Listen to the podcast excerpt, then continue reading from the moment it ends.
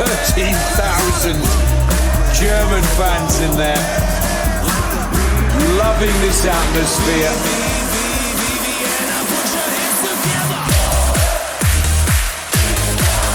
And the German fans are on their feet. Herzlich willkommen, liebe Beachvolleyball-Welt, zu Folge 19 von Maximum Beachvolleyball. Mein Name ist Max Behlen, ich bin zurück in Kiel und auch heute habe ich wieder einen Gast und sie war in ihrer Karriere elfmal in Timmendorf, ist 2017 sogar Europameisterin im Beachvolleyball geworden und heißt Julia Grossner. Hallo Jule, wie geht's dir? Hallo Max, schön, dass ich dabei sein darf. Äh, mir geht's gut. Ja, ähm, Jule, du bist schon jetzt seit drei Jahren, vier Jahren, ähm, sag mal genau, äh, nicht mehr im, im aktiven Beachvolleyball tätig. Äh, was machst du seitdem so? Ähm, ja, ich glaube, ich tue mich da immer selber schwer mit Jahreszahlen. Ich glaube, es war ähm, 2018 im Mai habe ich, glaube ich, aufgehört. Sozusagen. Mhm. Ähm, seitdem habe ich äh, ein Kind bekommen. Wir haben einen okay. kleinen Sohn bekommen. äh, das war so die, die Hauptzeit äh, mit Schwangersein und Elternzeit. Und ähm, danach habe ich ähm, mein Referendariat angefangen. Ich habe auf Lehramt studiert ähm, und ja, das mache ich jetzt seit so ungefähr einem Dreivierteljahr. Ähm, habe noch ein halbes Jahr, bis das zu Ende geht. Und das war eigentlich so, dass die beiden Hauptpunkte, die so mein Leben bestimmt haben seitdem. War das so eingeplant, ähm, Karriereende, dann Kind bekommen oder äh, war das nicht so, nicht so ganz so durchstrukturiert? Also es war jetzt nicht äh, von vornherein immer so geplant, so Karriereende, Kind bekommen, da gehört ja einiges mehr dazu, ne? Der richtige Mann an der Seite und äh, so, dass man sich auch danach fühlt, auf jeden Fall. Und äh, das Kind war aber dann auf jeden Fall ein Wunschkind und äh, ja, wir haben uns dann beide danach gefühlt und ähm, ja, dann hat zum Glück alles ganz gut geklappt. Und ähm, wie sehr oder fehlt dir überhaupt das, äh, das erstens Profi-Dasein und zweitens das, das Beachvolleyball spielen? Ähm, jein, also ähm, ich verfolge das ja noch relativ viel, sage ich mal. Also ich gucke mir schon oft eigentlich die Ergebnisse an, auch ein paar Spiele, wenn ich Zeit habe. Und dann äh, muss man schon sagen, dass man manchmal so ein bisschen, ja, auch schon gerne spielen würde. Also besonders die, die schönen Spielorte, die die anderen jetzt so haben, da trauert man einfach dem, dem coolen Feeling irgendwie auf dem Court hinterher. Ähm, und so dieses Zocken und Spielen, also das ist schon, vermisst man schon. Aber ich beneide die Sportler gerade nicht um ihre aktuelle Situation, ähm, besonders in den letzten anderthalb Jahren mit Corona und ähm, ja, schwieriger Olympia-Quali und gar nicht wissen, ähm, ja, ob das Ziel, was man, auf das man hinarbeitet, überhaupt erreichbar ist, sag ich mal. Da bin ich schon dann im Nachhinein froh, dass ich ähm, zu dem Zeitpunkt abgesprungen bin, als ich abgesprungen bin.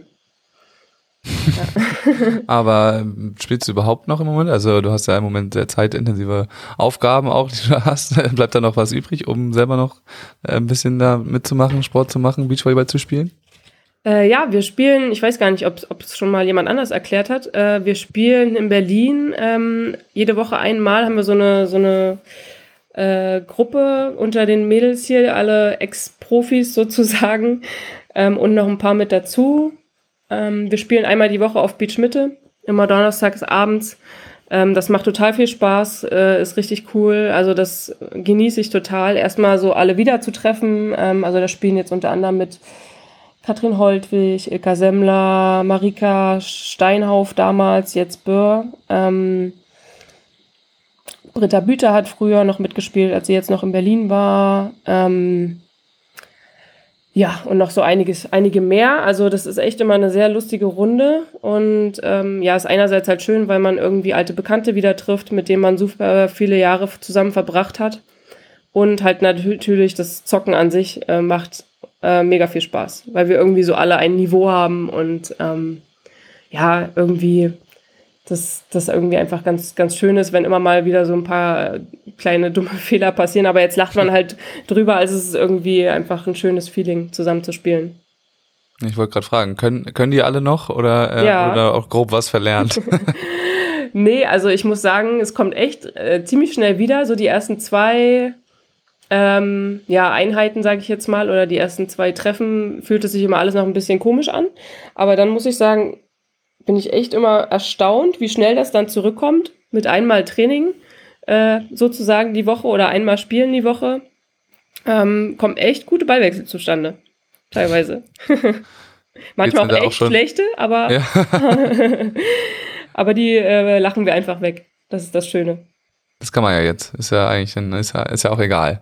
Genau. Ähm, ist das dann quasi auch schon vielleicht ein, äh, ein Hinarbeiten auf etwaige mal Seniorenmeisterschaften irgendwann? Die ah, weiß ich nicht. Ich glaube, die Ambition hat erstmal so keiner von uns, also nicht äh, als erste Priorität. Das ist wirklich so ein, ja, einmal die Woche treffen, Spaß haben, ein bisschen quatschen. Danach sitzen wir immer noch ein bisschen zusammen und ähm, ja, essen noch was, trinken noch was. So. Genau. Was man eben so macht äh, genau. als Beach, äh, beim Beachvolleyball spielen. Normalerweise, wenn man eben nicht Profi ist. Also ja. da sind, glaube ich, viele, die das ähnlich machen. Ja, genau. Ähm, Jule, du hast gerade schon erzählt, du hast 2018 deine Karriere beendet, die ziemlich lange war, kann man auch sagen. Also mhm. äh, elfmal Timmendorf war auch dabei. Ich glaube, das ist äh, auch äh, eher in der oberen Kategorie an, an Teilnahmen dabei. Ähm, wieso hast du damals da die Entscheidung getroffen, dann deine Karriere zu beenden? Was spielte damit rein alles?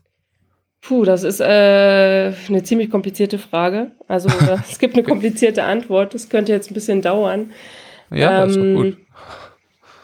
Also um es einmal kurz zu machen, von vornherein ist, dass ich einfach die Waage zwischen was investiere ich und was kommt dabei raus. Also irgendwie, das hat sich nicht mehr bei mir, also die Waage gab es einfach nicht mehr.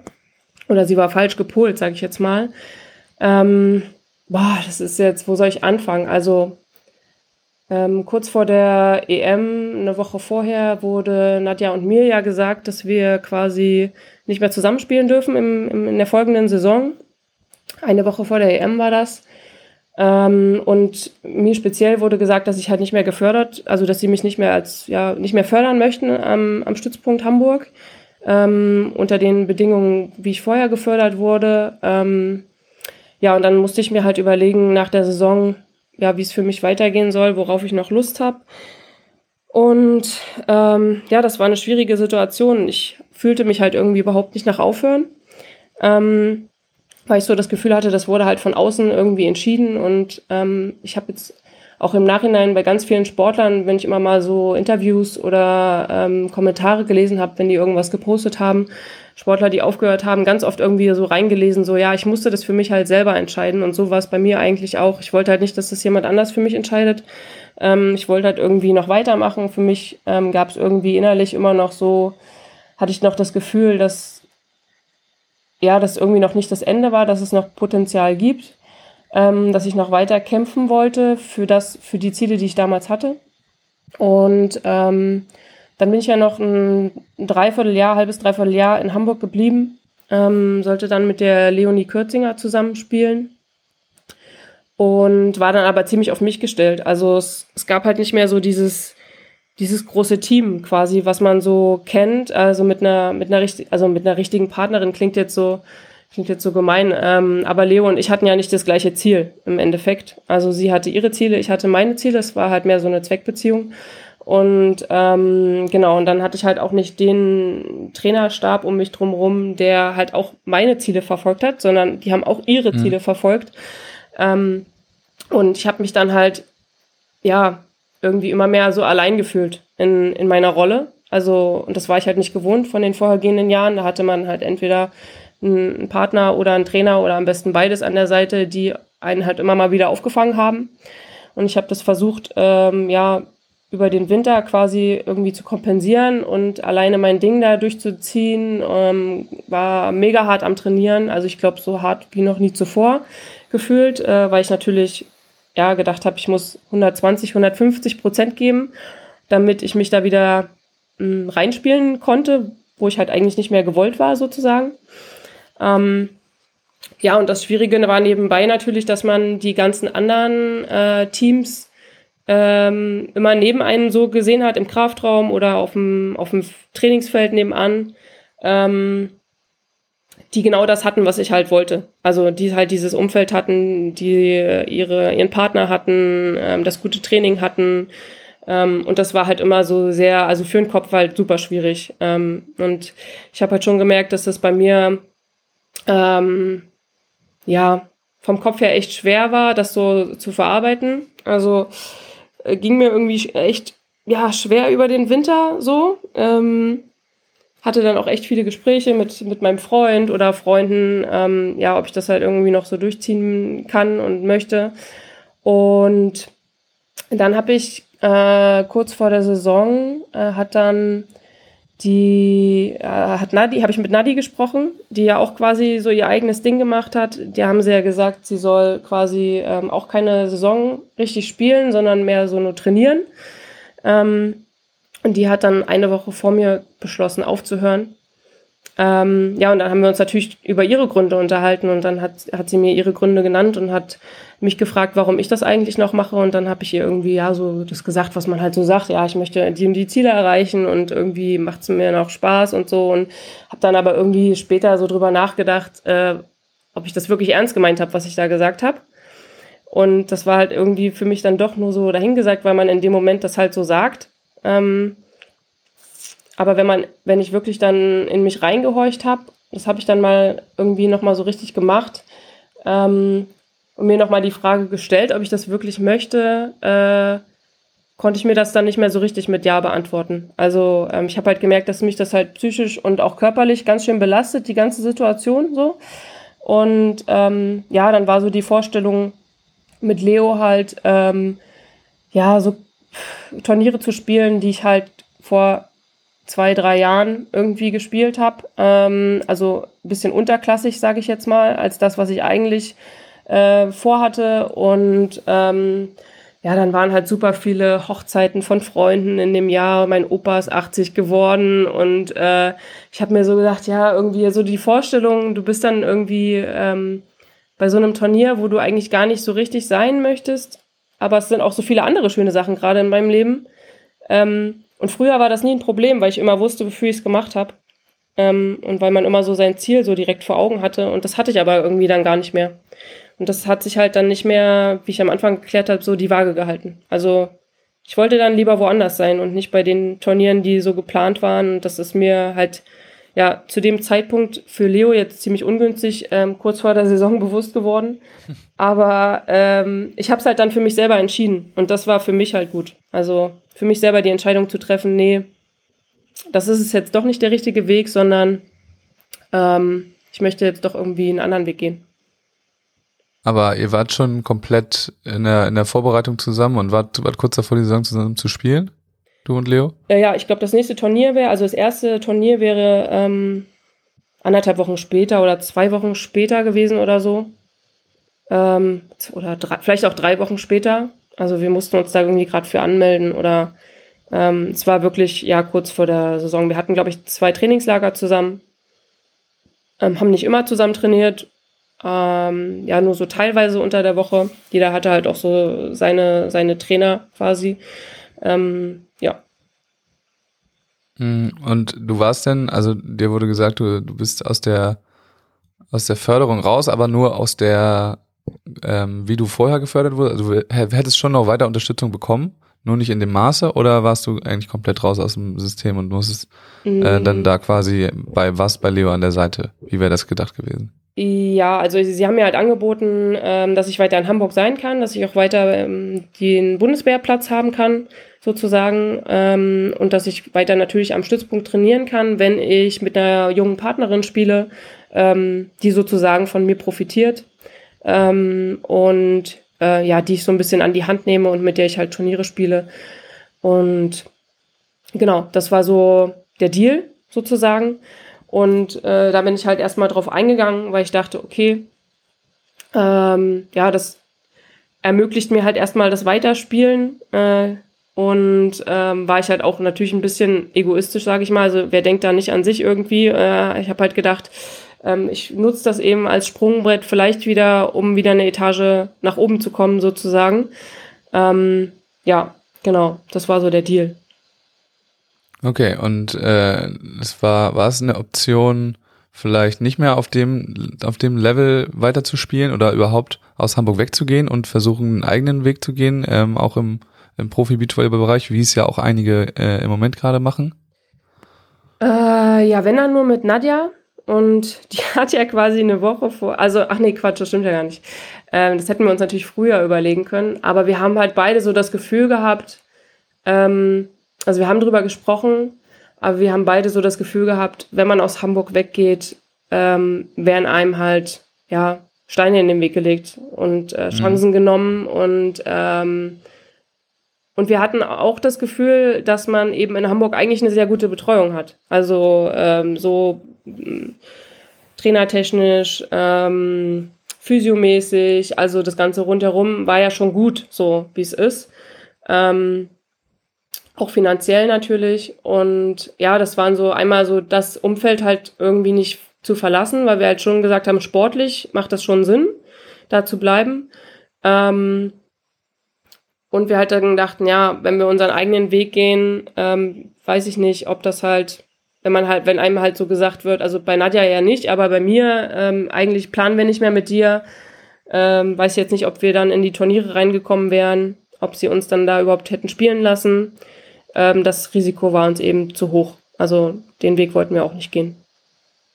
Genau. Und Nadja und, hatte ähm, natürlich auch ein bisschen mit ihrem Körper zu tun. Also das, die hatten ja nicht Unrecht, sie hatte ja auch ein paar ähm, ja, Probleme mit Knie und Pipapo, wo sie sich halt auch erstmal drum kümmern wollte, sozusagen. Genau. Okay, aber Nadja hat ja, also hast du ja auch schon erzählt, äh, vor dir dann quasi ihr Karriereende bekannt gegeben. Ja. Ähm, vielleicht kannst du da auch noch ein, zwei, ein, zwei Worte zu sagen, wie das genau abgelaufen ist, weil Nadja ja doch noch äh, ein, zwei Jährchen jünger ist als du, also eher so ja. äh, sechs, sieben äh, Jahre jünger und äh, das kam dann doch sehr überraschend damals, das Ende. Ähm, da würden wir sie natürlich am liebsten selber fragen, aber äh, du sitzt gerade hier, vielleicht kannst du da auch noch mal was zu sagen. Ja, ich hoffe, ich äh, sage da jetzt nichts Falsches. Also ähm, wie gesagt, genau, frag sie noch mal selber, lad sie doch mal selber ein, vielleicht hat sie da Lust drauf.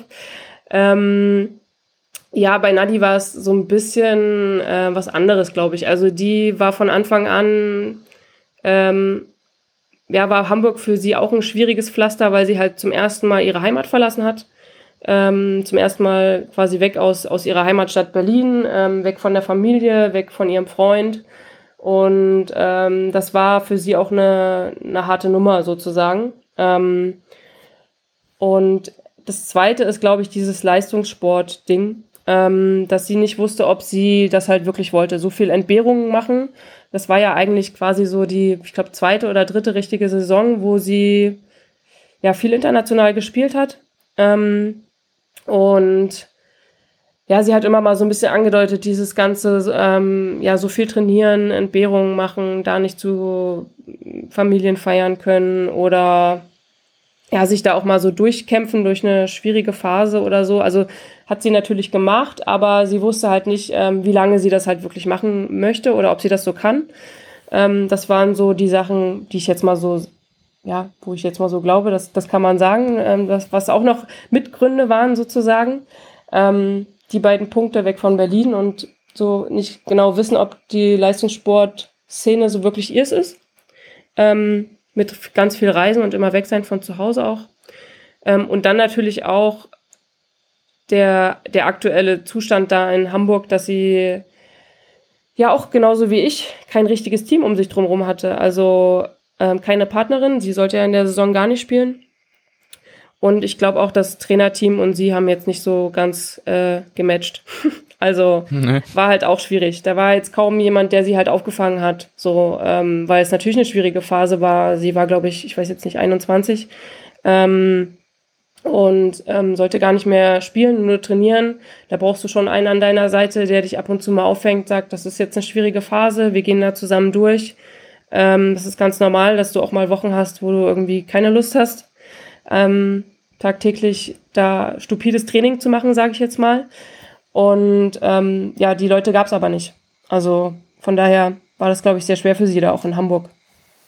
Und sie sollte nicht spielen, ähm, weil sie da von Verletzungen geplagt war oder, oder warum? Genau, ich, sie hatte halt Knieprobleme und sollte sich, äh, sollte ja quasi eine Saison lang, ich weiß jetzt nicht, vielleicht hätte sie ähm, am Ende auch ein bisschen gespielt, also das stand jetzt nicht, nicht ganz fest. Ich glaube, irgendwann haben sie dann gesagt, ähm, ja, es kann sein, dass sie dann auch ein paar Spiele macht, aber halt keine komplette Saison. Und ja, sie sollte halt quasi äh, viel Reha machen, viel Physio machen. Der Fokus lag halt klar darauf, dass sie die ganze Situation, ähm, dass sich das stabilisiert ähm, mit ihren ja, körperlichen Baustellen, hauptsächlich die Knie, sage ich jetzt mal. Und ähm, genau, deswegen sollte ich Aber eigentlich nicht spielen. Äh, genau, eure beiden Bekanntgaben waren ja zeitlich sehr nah aneinander. Ja. Aber so richtig abgesprochen war das nicht, habe Nee. ich jetzt richtig rausgehört, Nee, oder? nee, war, Also war wirklich nicht so abgesprochen. Haben viele gedacht, glaube ich. Ja. Aber so, es war so, wie ich es vorhin beschrieben habe. Also Nadja hat das, hat mich eigentlich damit fast überrascht so. Also ich, sie hat auch nicht mit mir jetzt äh, vorher öfter irgendwie gesprochen und gesagt, ach Mensch, ich überlege und überlege, sondern sie hat mir das eigentlich mitgeteilt und hat mich, dann haben wir natürlich über ihre Gründe gesprochen und dann hat sie mich, wie gesagt, gefragt, äh, warum ich das noch mache, so wie ich es halt vorhin erzählt habe. Und dann bin ich irgendwie ja noch mal so richtig in mich gegangen, habe halt überlegt, warum ich das eigentlich noch mache und ob ich das noch richtig will. Ähm, es hatte aber eigentlich gar nichts mit ihrer Entscheidung zu tun, weil wir auch nicht zusammenspielen sollten oder so oder auch nicht Mhm. den Plan hatten, ähm, da jetzt irgendwie geheim zusammenzuspielen. Äh, das ist ja auch Quatsch. Deswegen hat das an sich jetzt nichts miteinander zu tun, außer dass es vielleicht so ein, ja, wie es manchmal so ein Auslöser ist, über, über was Ja. noch mal genauer nachzudenken. Ähm, inmitten dieser ganzen äh, Geschichte, also nach der, nachdem bekannt gegeben wurde, dass du ähm, nicht mehr unbedingt äh, so gefördert wirst wie vorher und den beiden Karriereendes, äh, gab es ja noch die EM, die ihr äh, etwas überraschenderweise gewonnen habt damals 2017. Vielleicht kannst du uns da mal so ein bisschen mit in das Turnier reinnehmen, mit welchen Erwartungen ihr da reingegangen seid und äh, wie der Ja. Turnierverlauf so war. Ja, äh, das war, ja, es war verrückt. Ähm, also man muss wirklich sagen, ich war halt, also eigentlich hat es angefangen halt eine Woche vor der EM, direkt nach der WM. Äh, wir, die haben wir gespielt und dann, glaube ich, am Montag danach hatten wir halt die Gespräche. Dann wurde uns das quasi mitgeteilt, so wie es dann ablaufen sollte. Ähm, und ich war, äh, ja, ziemlich fertig. Also das war für mich echt, das kam irgendwie aus dem heiteren Himmel und das, ähm, ja, das war irgendwie wie, als ob irgendwie einer eine, wie lange hatte ich vorher Beachvolleyball gespielt? 15 Jahre oder 14 Jahre, so die Beziehung von jetzt auf gleich beendet mit mir äh, und man ist irgendwie gar nicht vorbereitet gewesen und also so hat sich wirklich angefühlt. Ich habe wirklich äh, stark getrauert, sage ich jetzt mal. Ähm, und Aber Ja, sag mal was zu dem Zeitpunkt. Wieso, wieso ist das so mitten in der Saison? mh, Beziehungsweise die Europameisterschaft ist ja meistens spät, aber Ja, das- das kann man stimmt. da nicht noch ein Turnier abwarten, so einen großen Da habe ich auch nicht verstanden. Ähm, frag mich nicht. Also ich glaube, sie wollten eben, dass, dass man auch noch so ein bisschen Zeit hat, sich dann irgendwie zu überlegen, wie es weitergehen soll. Ähm, und das jetzt nicht so direkt nach der Saison irgendwie sagen. Ähm, vielleicht fanden sie es irgendwie besser, das zwei Wochen vorher. Also keine Ahnung, habe ich mich auch gefragt. Ähm, Im Endeffekt beschwere ich mich jetzt nicht über die restlichen Resultate, die wir jetzt dann hatten. Aber es, es haben ja auch noch ein paar mehr getroffen, ne? Und ähm, die anderen haben, glaube ich, ähm, ja, weiß ich nicht, ob die das halt auch negativ beeinflusst hat, nochmal eine, die bei der EM, ähm, die EM zu spielen. Ich glaube, viele Jungsteams waren, also zwei, drei Jungsteams irgendwie. Dollinger, Erdmann und Bezin, weiß ich nicht, ob der, ähm, der Max, ach, weiß ich jetzt gerade nicht mehr, ob der auch noch EM gespielt hätte oder so. Also der Zeitpunkt war eigentlich schon sehr ungünstig. Ähm, ich glaube, sie haben es irgendwie so be begründet, dass, dass sie es eben nicht direkt nach, der, nach dem letzten Turnier machen wollten, damit man irgendwie sich selber für sich schon ein bisschen Überlegungszeit hatte, wie es weitergehen soll. Sozusagen. ja. Jetzt habe ich Ähm, dich unterbrochen, genau. ja, kein Problem. Also mir ging's mir ging's ziemlich schlecht. Ähm, das war wirklich so mit im Bett liegen und gar nicht raus wollen und äh, ja irgendwie erst mal gucken, was wie man so seinen Tag anfängt. Und dann habe ich mich natürlich mit Nadi getroffen und habe mit ihr gequatscht, ähm, wie es jetzt für uns irgendwie die Saison so weitergehen soll. Und dann stand aber also auf jeden Fall fest, dass wir die Saison zu Ende spielen, ähm, weil ja auch noch zwei richtige Highlights anstanden, EM und äh, deutsche Meisterschaften. Und äh, dann hat sie mich so ein bisschen äh, gefragt, ja, was machen wir denn jetzt? Äh, wo, also was hast du denn jetzt vor? So. Ähm, und dann habe ich gesagt, oh Nadi, weißt du, was richtig geil wäre eigentlich, wenn wir Europameister werden würden? Weiß ich noch, saßen wir bei ihr in der Küche. Und das war natürlich nicht, also nicht absolut ernst gemeint. Also war natürlich schon so eine Wunschvorstellung, aber wir waren ja schon realistisch und wussten, dass das ähm, ja ein schwieriges Ding wird und dass wir natürlich jetzt keine Favoriten sind, also dass es schon eine Überraschung wäre. Ähm, und dann war sie aber so richtig cool und hat gesagt, ja, dann machen wir das doch irgendwie so. ja. Und ähm, ja, dann sind wir nach Jomala geflogen und hatten wirklich auch schwierige Trainingseinheiten, weil wir auch erstmal irgendwie mit unserem Trainerteam, ich sag's jetzt mal, äh, klarkommen mussten. Also es war natürlich auch alles nicht mehr so richtig grün, ähm, ähm, weil du musstest ja dann irgendwie mit jemandem zusammenarbeiten, der eigentlich ja in dir keine Perspektive mehr sieht. Und ähm, ja, von daher hatten wir da recht schwierige Trainings und auch einen sehr schwierigen Turnierstart. Äh, ich weiß gar nicht, das erste oder das zweite Spiel muss es gewesen sein. Ich glaube, das erste Spiel hatten wir, wir hatten auf jeden Fall Letten im Pool und dann noch Österreicherin. Und ich weiß gar nicht, welche Reihenfolge das war. Auf jeden Fall ähm, hatten wir dann ein Spiel gegen Österreich, wo wir 1-0 hinten gelegen haben und ich glaube dann irgendwie mega gefühlt haben im zweiten Satz. Ähm, und ich einfach, also ich weiß nicht, wir haben bestimmt 20, 14 geführt oder so und ich habe es einfach gar nicht geschafft, den letzten Punkt zu machen. Ich hab, ich war so richtig mhm. schlecht einfach, also wirklich, oh, das ging gar nicht. Ich habe echt mit mir so gehadert und habe wusste nicht, was ich machen sollte und habe so mit dem Kopf gekämpft irgendwie und dann haben wir irgendwie diesen Satz noch gewonnen. Also wir wären dann schon fast raus gewesen. Ich glaube, es stand dann wirklich 20 beide und dann halt so ein bisschen hin und her und dann haben wir den Satz gleich irgendwie noch ganz gut gewonnen. Also wir wären fast raus gewesen aus dem Turnier. Und dann habe ich mich danach der, in, in der Satzpause mit Nadi hingesetzt und habe gesagt, so, das ist jetzt echt gut, jetzt ist irgendwie vorbei. Also so schlecht spielst du nie wieder. ähm, und wenn wir das Spiel verlieren, dann sage ich persönlich, ich gehe nicht mehr nach Hamburg und äh, also, ne, so alle haben recht gehabt. Also man hat echt, das war für mich vom Kopf her mega schwierig. Ähm, und wir haben jetzt einfach mal Spaß auf dem Feld. So. Wir haben jetzt einfach mal Bock äh, zu zocken. Und worum geht's eigentlich? Äh, irgendwie, wir versuchen jetzt mal alles abzuschütteln und einfach mal Spaß zu haben. Und dann haben wir das Spiel irgendwie ähm, gewonnen. Und dann ging es eigentlich erst richtig los. Dann haben wir halt uns so von Spiel zu Spiel immer mehr, äh, haben wir immer mehr Freude entwickelt und uns in das Turnier reingespielt und ja, hatten dann halt so einen richtigen One irgendwie. Wir haben ja auch ganz schön viele deutsche Teams hintereinander bespielt. Ich glaube, dreimal Deutschland hintereinander in der K.O.-Phase. Ähm, ich glaube, Tori und Isa, dann noch ähm, Carla und Maggie damals noch mhm. und Kira und Laura.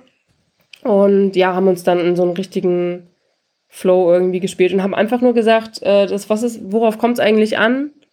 Äh, irgendwie eigentlich kommt es nur darauf an, dass wir Spaß haben, dass wir jeden Punkt abfeiern. Darum geht's eigentlich, wenn man es mal richtig runterbricht. Und nicht um das große Ganze oder um, keine Ahnung, die weiten Ziele, sondern um, warum hat man angefangen mit Beachvolleyball spielen? Klingt jetzt irgendwie wirklich krass, aber das haben wir uns wirklich überlegt. Also wir haben wirklich nochmal irgendwie ein Gespräch geführt und haben gesagt, ähm, ja, warum sind wir hier? Also, ne, warum macht uns der Sport Spaß? Ähm, und was, was wollen wir irgendwie aufs Feld transportieren? Ja. War, war das denn in irgendeiner Weise eine besondere Genugtuung, ähm, wenn es denn gleich drei deutsche Teams auf einmal sind, die man da rauskegelt? Also es ist wahrscheinlich jetzt wirklich nicht gegen die Spielerinnen, aber äh, dass sie halt da noch in dieser Förderung drin sind und da noch weiter weitermachen dürfen und ihr das nicht, aber ihr die trotzdem schlagt? Äh, ja, also klar war, ist natürlich immer was Besonderes, wenn man so ein Spiel Deutschland gegen Deutschland gewinnt auf einem internationalen Turnier. Das ist, äh, das war schon was Besonderes, aber ich glaube, die Genugtuung war eher für uns das Ergebnis natürlich am Ende. Und mhm. ähm, jetzt die, die deutschen Spiele, also gut, immer als wir gegen Deutschland gewonnen haben, wussten wir ja noch nicht so richtig, wo es hingeht. Von daher war das natürlich in dem ja. Moment schon besonders. Ähm, aber ja, nicht so, wie man, wie, wie man jetzt denken würde oder so. Also, wir waren einfach froh, Spiel, das Spiel zu gewonnen zu haben, glaube ich. Okay, ganz egal, wer da, wer da steht. Ja, genau. Also. Äh, das mit dem, mit dem Trainerteam interessiert mich nochmal. Ähm, wer, wer hat euch damals betreut und hattet ihr da auch, also die, die Entscheidung, Förderung oder nicht, die kommt ja äh, im großen Teil vom, vom Sportdirektor und das war damals auch schon Niklas Hildebrand. Ähm, und äh, hattet ihr da noch Gespräche mit, mit den Trainerteam, äh, mit Trainerteams, die euch da noch betreut haben? Oder und ähm, haben die das komplett mitgetragen? Also ich kann mir das sehr schwierig vorstellen, ähm, da dann auch dieses, dieses Turnier auch zusammen durchzu, durchzumachen. dass ihr da überhaupt noch mit denen äh, zusammengearbeitet habt. Ja. Äh, Finde ich schon krass. Ja, war sehr schwierig. Ähm, ich weiß gar nicht, ob die Entscheidung wirklich nur vom Sportdirektor, also oder größtenteils vom Sportdirektor kam. Ich würde jetzt eher mal sagen, sie kam größtenteils vom Trainerteam oder beziehungsweise vom Head Coach. Das war damals ähm, Morph, äh, mhm. also Morph Bose, äh, der Freund von Laura. Und ähm, Tilo Backhaus war der Co-Trainer sozusagen in der Saison. Ähm, wir haben uns das Trainerteam geteilt mit, mit Tori und Isa. Und ähm, ja, ich würde glaube ich schon sagen, zum größten Teil haben, hat das Trainerteam entschieden, wer bleibt. Also bei, also bei den Männern natürlich ein anderes Team, Tra Trainerteam ähm, mhm. und wer und wer geht. Ähm, ja, und wir haben aber so in der Saison schon, es hat sich dann irgendwann schon so eine, so eine kleine Teilung, sag ich mal, entwickelt. Wir haben dann relativ viel mit Tilo zusammengearbeitet, also Nadi und ich, ähm, weil wir teilweise auch auf anderen Turnieren waren, wie äh, Isa und Tori. Ähm, ja, weil es einfach irgendwie ein bisschen besser funktioniert hat. Also wir haben irgendwie, ich glaube, ja, Nadi und ich, wir beide, äh, umso länger die Saison fortgeschritten war, umso schlechter oder, sag ich mal, schwieriger wurde unser Verhältnis zu, zu Morph. Ähm, und dann hat sich das immer mehr Richtung Tilo entwickelt, so ein bisschen. Und bei der EM, ja, war das dann besonders schwierig, sag ich mal, mit Morph zusammenzuarbeiten. Ähm, besonders für mich. Bei Nadi ging's noch. Ähm, und dann hat er das komplett in Tilos Hände sozusagen abgegeben. Und wir haben dann eigentlich jedes Spiel mit, mit Tilo äh, vorbesprochen und nachbesprochen. Und ähm, ja, ich habe also ich habe dann irgendwann eigentlich zu mir gesagt, also relativ am Anfang, ich glaube, das war nach dem zweiten Training, was wir dort hatten, habe ich noch mal so ein Gespräch mit Tilo geführt und habe gesagt, ähm, also, weil ich wollte ja selber eine gute EM spielen, weißt du? Man ist ja da nicht, mhm. um abzukacken oder jetzt irgendwie traurig zu sein und die ganze Zeit irgendwie schlechte Laune zu haben, sondern ich habe gesagt, so, das ist Nadis und mein Höhepunkt. Ähm, sie hat noch nie eine EM gespielt. Das war für ihr, sie ihre erste Europameisterschaft. Und da haben wir einfach Lust, natürlich gute Spiele zu zeigen, ein gutes Ergebnis zu bringen. Und ähm, habe dann halt zu Tilo gesagt, irgendwie müssen wir das hier auf die Reihe kriegen. Also es kann nicht sein, dass dass jetzt diese ja blöde Vorgeschichte irgendwie uns das Turnier ruiniert und ähm, ja, ich weiß halt, wusste, dass, dass Thilo, weil ich halt vorher ähm, auch schon viel mit ihm zusammengearbeitet habe, in den Saisons davor mit, ähm, mit Tori zusammen, war ja auch unser Trainer in Berlin, dass er auch ein emotionaler Typ ist, ähm, der sich da auch gut reinsteigern kann, sage ich jetzt mal. Und ähm, ja, und so lief es dann eigentlich auch ab. Also wir haben dann irgendwie versucht, eine emotionale, gute Ebene zu finden, uns auf die Spiele vorzubereiten, natürlich auch taktisch. Und sind dann irgendwie, ja, haben dann echt ganz gut unseren Weg gefunden. Also und für mich war es halt auch so ein bisschen leichter, weil ich wusste, er als Co-Trainer äh, wird da nicht so viel, ja, weiß jetzt nicht, ob er dieselbe Meinung hatte wie alle anderen, aber er wird nicht so viel Mitspracherecht gehabt haben bei der ähm, Entscheidung, die vorher gefallen ist. Von daher war das mit ihm auf jeden Fall ähm, nicht so vorbelastet. Okay, ja. ja, gut, das äh, macht dann mehr Sinn, weil sonst äh, ja. wahrscheinlich äh, hätte man auch auf die Idee kommen können, okay, lass mich, lass uns sowieso alle in Ruhe, wir ja. machen das jetzt noch selber, ja, wenn, das, äh, wenn nee. jetzt kein Ersatz da gewesen wäre. Ja, genau, hätte man auch machen können, aber das hatten wir gar nicht im Kopf, also. Genau. Okay. Dann habe ich da noch eine, eine, Frage, die auch in dem gleichen Thema ist, weil es gerade da so zufällig so war, weil ihr immer gegen Deutsche gespielt habt. Mhm. Ähm, bei uns früher bei Jugendmeisterschaften war es so, wenn wir aus äh, gegen Teams ähm, aus der gleichen Trainingsgruppe, also aus unserer Trainingsgruppe gespielt haben und wir vom gleichen Trainer betreut wurden, ähm, dass der sich zurückgelehnt hat und gesagt hat, Leute, ich gebe euch gar nichts rein ähm, es gibt hier keine Infos von mir, ihr müsst es jetzt selber wuppen. Wie ist das denn, wenn man, wenn deutsche Teams auf internationalen Höhepunkten gegeneinander spielen? Ähm, Gibt es da von beiden Seiten das komplette Scouting mit rein und dann werden da die Taktiken gemacht oder gibt es da auch ein bisschen Anpassungen, weil es irgendwie, ja, die Kollegen gegeneinander sind? Ja, ja. Äh, ist, kann man, glaube ich, relativ einfach beantworten. Ähm in dem Fall jetzt bei der M war es zum Beispiel so, dass ja, wir haben ja zuerst gegen, ich glaube, Tori und Isa gespielt und die waren ja wirklich die gleiche Trainingsgruppe, haben das gleiche Trainerteam gehabt. Und äh, da haben wir von den Trainern und die auch nicht, also keinen Matchplan gekriegt. Ähm, mhm. Da läuft es meistens so ab, kenne ich auch von den Jugendhöhepunkten, äh, wo, wo das eben jetzt so stattgefunden hat, wie du es gerade erklärt hast. Ähm, wenn man da schon mal auf deutsche Teams getroffen ist, dass eigentlich die Spieler kommen und ähm, sich selber einen Plan machen, sich selber vielleicht nochmal Spiele von dem anderen Team angucken äh, oder meistens kennt man sich ja schon ganz gut sowieso und ähm, dann mit dem Trainer quasi ja nicht bespricht, sondern man, man erzählt denen sozusagen, was man vorhat, ähm, was so, was so unsere Taktik ist. Und die fragen dann vielleicht nochmal nach, wie wollt ihr hier das und das machen, so, aber geben halt von, von sich aus keine Impulse oder keine Hinweise, sondern fragen eigentlich nach. Und das Ganze hat eigentlich den Sinn, dass man dann im Nachhinein ähm, besprechen kann, wie manche Sachen geklappt haben oder ob man vielleicht an der einen oder anderen Stelle hätte umstellen müssen. So.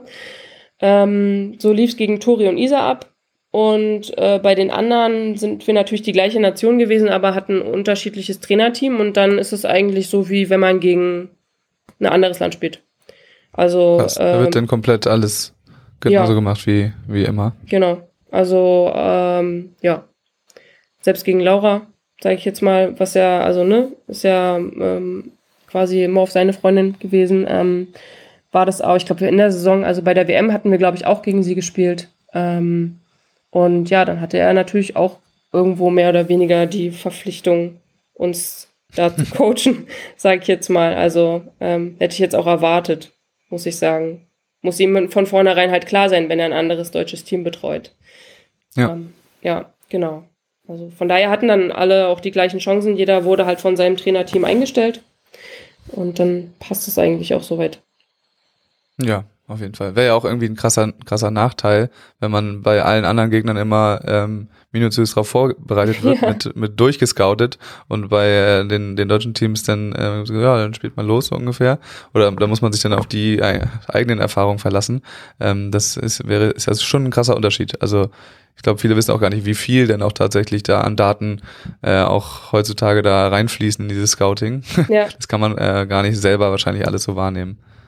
Ja, das stimmt. Obwohl ich muss sagen, ich bereite mich, also habe mich eigentlich immer selber auch sehr gerne auf die Spiele vorbereitet und habe mir immer gerne ein Spiel vorher angeguckt oder auch eins, zwei ähm, vom Gegner, weil ja, ich brauchte irgendwie ein Bild. Ne? Als Abwehrspieler, vielleicht Mhm. liegt es auch an- daran, also als Abwehrspieler braucht man irgendwie so, man muss das schon mal gesehen haben, wie die angreifen und muss dann schon mal so ein paar Bewegungen gesehen haben und wie sieht denn jetzt der Line-Shot aus, äh, den ich mir da irgendwie holen soll oder ähm, also irgendwie muss man das schon mal so, also viele Spieler kennt man natürlich auch. Aber ich, ich wollte das immer selber und ich wollte mir auch nicht so eine Taktik irgendwie einfach nur vorgeben lassen, ohne selber drüber nachgedacht zu haben. Ähm, das war dann auch bei der EM eigentlich so oder auch bei den Turnieren vorher, äh, bei der WM, dass, dass wir eigentlich auch immer erstmal gefragt wurden, was wir für einen Plan haben.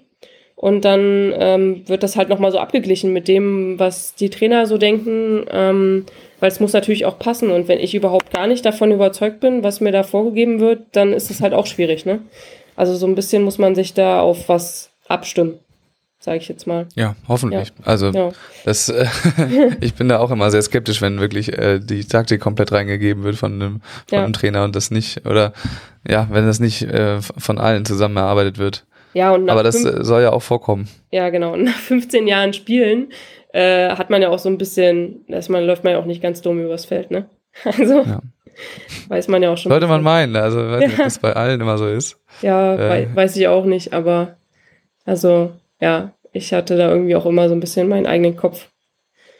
Ich glaube aber auch in der deutschen Trainerschule so, da ist es auch schon äh, gang und gäbe, dass man das nicht einfach nur reingibt, gerade im Beachvolleyball, sondern dass man das irgendwie dann doch erarbeiten lässt. Ich glaube, in anderen Nationen habe ich mal gehört, ist es wohl teilweise etwas anders. Da wird gesagt, hier, äh, also ich meine auch vor allem die Russen, Mhm. hier, ihr spielt jetzt so, los geht's, äh, macht euch keine Gedanken. Da ist Ja. es dann etwas andersrum. Ja, ist ja auch ein Vorteil, ne? Wenn man halt Spieler hat, die mitdenken, dann äh, können die es ja auch im Spiel besser anpassen. Also von daher bin ich da absoluter Fan von selber mitdenken und ähm, ja, nicht einfach nur vorgeben lassen. Ja, weil gerade, also du kannst da nicht eingreifen als Trainer im Beachvolleyball. Deswegen Genau. ist es ja Genau. sehr gut, wenn man Spieler hat, die das selber äh, ändern können. Ja. Ähm, dann lass uns noch einmal ganz kurz zurückgehen zu dem Karriereende und äh, der ganzen Chose, wo wir eben schon waren. Mhm. Denn danach ähm, hast du ja sicherlich die äh, Kim und Sinjas äh, Schicksal ähm, mitbekommen, als sie zusammen gespielt haben, weil du hast vorhin gesagt, ja, du wolltest nicht vielleicht auf äh, eigenen Beinen das machen, außerhalb des äh, der Struktur des Verbandes, weil da einem Steine in den Weg gelegt werden. Ja. Und das, ähm, dann ko- konntest du ja dann irgendwie eins zu eins beobachten, äh, dass das auch tatsächlich so passiert ist. Also hast du das auch so verfolgt und alles direkt mitbekommen? Ähm, ja, ich glaube jetzt nicht äh, irgendwie, wenn man natürlich raus ist, dann kriegt man ja gar nicht mehr so viel mit. Also wer da jetzt angemeldet war und wer da abgemeldet wurde, da gucke ich mir jetzt nicht ständig die Listen an und aktualisiere die Mhm. irgendwie, aber ich habe das natürlich dann schon mitbekommen. Ähm, Im Großen und Ganzen hat man dann irgendwie, habe ich Artikel oder habe ich mit jemandem gesprochen, die mir dann natürlich erzählt haben, dass es, dass es jetzt schon mehrmals passiert ist, dass sie mehrmals abgemeldet wurden. Das war für mich aber auch nichts Neues. Also es ist mir mit äh, mit Tori, mit der ich sehr lange zusammengespielt habe, ähm, auch passiert, dass wir, glaube ich, zwei, dreimal von Turnieren abgemeldet wurden. Ähm, ich glaube, das war in der in unserer letzten Saison oder in der Saison davor. Und also ich habe es sowohl aus der Perspektive selber erlebt und aus der anderen Perspektive, ähm, das Team zu sein, was spielen darf, obwohl man gar nicht genug, also obwohl man nicht genug Punkte gehabt hätte. Ähm, weil in der Saison, als Nadi und ich gespielt haben, wurden wir, ich glaube, Borgasude, ja, ähm, ziemlich, nee, Borger Kosuch, Oder Koso. Borger ja. Kosuch äh, auch, äh, ich glaube, zwei, dreimal vorgezogen, ähm, weil die ja nicht am Stützpunkt waren, sozusagen. Mhm. Und wir ähm, als Perspektivteam gegolten haben. Also von daher habe ich es aus beiden Perspektiven erlebt und habe das mit Sinja und Kim auch verfolgt. Und äh, ja, fand ich, ähm, ist natürlich nicht toll, ist nicht schön. Also konnte ich mich sehr gut reinfühlen und finde es jetzt auch so gut, äh, die Regelung wieder Kante Kota zu spielen, finde ich eine sehr gute Entscheidung, muss ich sagen. Ähm, ist hart für die Spieler. Das habe ich auch äh, viele Jahre durchgemacht. Ähm, ist, glaube ich, ein international, ja, ich weiß nicht. Ich habe immer so ein bisschen das Gefühl gehabt, ist international so ein bisschen ein Nachteil äh, im Vergleich mit den anderen Nationen, weil man halt nochmal dieses extra Turnier hat und diesen extra Druck und ähm, halt nicht einfach bei jedem Spiel, also bei jedem Turnier irgendwie, ja, teilnehmen kann. Das geht aber schon gar nicht, weil es einfach so viele deutsche gute Teams gibt. Ähm, aber ist auf jeden Fall die fairste Variante und fördert auf jeden Fall dieses, wer, wer wirklich will, der macht halt auch und der spielt und so. Und also dieses so, dieses, dieser innere, man muss auch was dafür tun und wird da nicht einfach nur so reinge, ähm, ja, wie soll ich das sagen, ne? Kriegt nicht einfach nur so den Startplatz geschenkt. Ich glaube, das macht halt auch was mit, mit der Spielerpersönlichkeit, wenn man sich das halt hart erarbeitet hat. Ja. Ja. Äh, kennst du, kennst du irgendwen ähm, aus der Spielerschaft, der das äh, so gut fand, wie es, wie es da die, die paar Jahre gemacht wurde? Also Mit dem allen, Abmelden? mit fast, ja, mit dem Abmelden das. Äh, fast, also mit allen, die ich spreche, ähm, Nee. finden das gut, wenn es einfach, ein, also es ist ein sportlicher Wettkampf, für den man sich anmeldet, wenn man sich dafür auch sportlich qualifiziert. Ja. Äh, irgendwie weiß ich nicht ganz, was da, wie, wieso das so gemacht wurde, die, die Jahre. Ja, weiß ich auch nicht.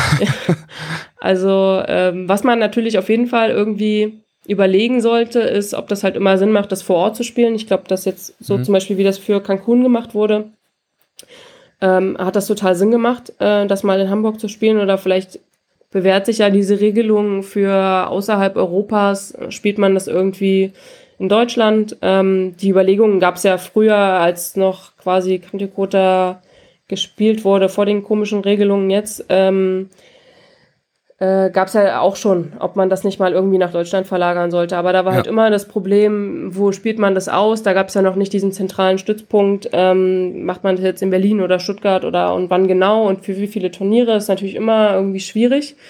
Aber ich glaube halt, wenn sich so ein System vielleicht etabliert hat mit ähm, Europa fahren wir hin, also da fahren wir zum Turnier, spielen das dort aus und außerhalb von Europa findet es jetzt meinetwegen in Hamburg statt ähm, und das läuft eine Weile so, dann gewöhnen sich die Spieler auch dran und es ist trotzdem irgendwie Ja. noch fair. Also ähm, ja, wie gesagt, ich glaube, manche sind vielleicht immer dann noch der Meinung, ähm, lass das doch bitte äh, immer vor Ort spielen, weil wie gesagt, wer halt wirklich will, der fährt dann auch wirklich hin ne? Mhm. ähm, und investiert. Also das ist gar nicht schlecht eigentlich, finde ich. Ähm, aber ja, man kann ja auch so ein bisschen aufs Finanzielle und auf, au- keine Ahnung, auch, auf, auch aufs Klima gucken, ne? Und ob das jetzt der Umwelt äh, so gut tut, wenn da irgendwie immer so viele äh, Spieler noch extra ins Flugzeug steigen müssen und man weiß eigentlich, zwei von drei Teams fliegen wieder nach Hause nach einem Spiel. Das ist ja irgendwie auch nicht äh, Sinn der Sache. Nee, auf Ja. jeden Fall nicht. Ja. Aber ich weiß auch gar nicht, ob das jetzt, also jetzt gerade wird es ja so gemacht, ähm, wie du es gerade beschrieben hast. Mhm. Oder zu Teilen. Gut, Sochi war jetzt nochmal, äh, sagen wir mal, Randeuropa, da haben sie jetzt noch vor Ort Ja. gespielt. Ähm, aber ich weiß aber nicht, ob das jetzt äh, Corona-bedingt ist oder ob das, also es gibt ja gerade eh keine anderen Turniere. Aber naja, Ja, ich Ja. glaube es, ich weiß nicht, ich, ich hänge da jetzt nicht so drin, aber ich habe meine, es wäre auch bestimmt etwas Corona-bedingt. Also kann ich mir schon vorstellen. ich glaube auch. Ja. Alright, äh, Jule, letzte, letzte Frage schon. Wir, Mhm. haben, äh, wir haben schon viel gequatscht. Boah, das ging schnell. Ähm, ja, ne? Äh, du bist ja gerade im, im Ref, ja. im Referendariat äh, und wirst Lehrerin. Heißt das, dass du äh, einen Job oder irgendein Engagement im, im Volleyball oder Beachvolleyball, dass man das von dir nicht mehr sehen wird? Oder dass man das dann gerade sehen wird, wenn du dann im Lehrer, Lehrerberuf vielleicht tätig bist? Äh, weiß ich nicht. Also ich äh, mache meinen Ref an einer Sportschule in Berlin. Ähm, von daher bin ich da natürlich noch irgendwie connected mit, mit dem Leistungssport äh, und auch dicht an der Beachhalle dran. Das ist ja wirklich nicht weit weg. Ähm, momentan konzentriere ich mich auf die Schule und aufs wirkliche Lehrerdasein ähm, und werde das, glaube ich, auch nach dem Ref erstmal noch so beibehalten. Ähm, mich interessiert es eigentlich schon, so ein bisschen beim Beachvolleyball vielleicht mal irgendwann einzusteigen, ähm, am Stützpunkt oder so, je nachdem, was sich da für Möglichkeiten ergeben. Da habe ich mich jetzt noch nicht so mit befasst.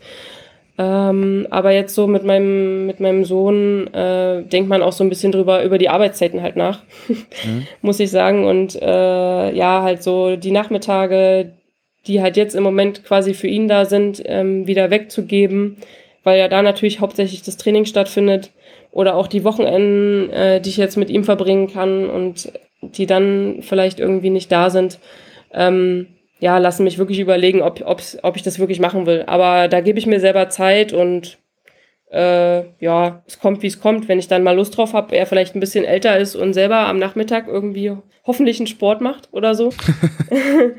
und ich mir dann denke, ja, dann kannst du jetzt auch wieder was anderes machen. Ähm, dann kommt das vielleicht einfach so. Also ist nicht genau geplant, würde ich jetzt nicht ausschließen. Okay, alles klar. Das können wir auf jeden Fall so stehen lassen. Dann bedanke ich mich ganz herzlich bei dir für das äh, Gespräch. Ich würde dir nochmal gleich das Wort überlassen. Du hast nochmal die Chance loszuwerden, was auch immer du möchtest, denn ich verabschiede mich für heute und sage bis zum nächsten Mal. Okay. Äh, ja, mein Wort zum Schluss ist äh, an alle Beachvolleyballer da draußen, die noch aktiv sind, äh, genießt es. Ich bin auf jeden Fall, äh, ja, wie es immer so ist, nach der Karriere blickt man dann immer mit so ein bisschen wehmütig drauf zurück, weil man, weil es einfach ein geiler Sport ist. Also ich habe nochmal festgestellt, was für eine geile Zeit das war. Und egal äh, wie ja, traurig man mal über das ein oder andere Ergebnis ist oder was auch immer, es ist äh, eine geile Zeit und man sollte sie bis zum Schluss genießen auf jeden Fall. Das gebe ich euch mit. Ich hoffe, ihr hattet Spaß mit dieser Episode. Wenn ihr mich unterstützen wollt, könnt ihr das erstmal dahin tun, mir bei Instagram zu folgen, bei Maximum Beach Volleyball und überall, wo man bei Podcasts auch auf Abonnieren drücken kann, das einmal tut, zum Beispiel bei Spotify. Wenn man ähm, dort, wo ihr Podcast hört, auch eine Rezension schreiben kann, wie bei Apple Podcasts, dann macht das auch gerne mit fünf Sternen. Äh, freue ich mich natürlich, aber müsst ihr selber wissen, wie viele ihr macht. Äh, und ich freue mich da auch über Feedback in jedem Bereich in der Rezension oder als Nachricht an mich bei Instagram. In diesem Sinne, bleibt dran, gut Kick und bis zum nächsten Mal. Quatsch, gut Kick, bleibt dran und bis zum nächsten Mal.